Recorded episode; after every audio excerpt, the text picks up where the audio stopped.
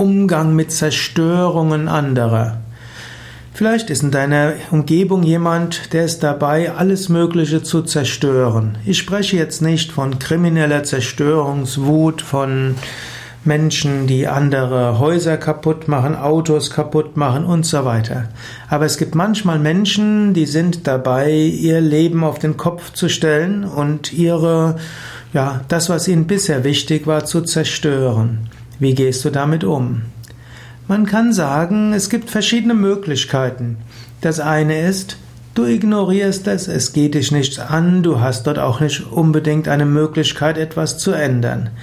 Manchmal gilt es einfach, muss man das zulassen, beziehungsweise man hat eh keine Wahl.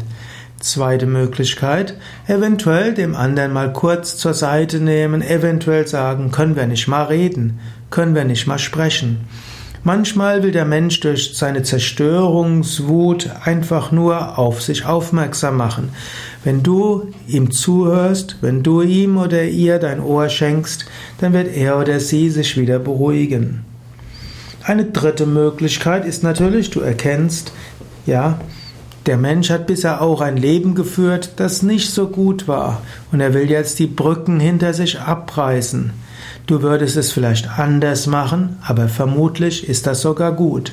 Vielleicht willst du dem anderen Menschen sogar helfen, ein neues Leben zu beginnen und das alte Leben gründlich loszulassen.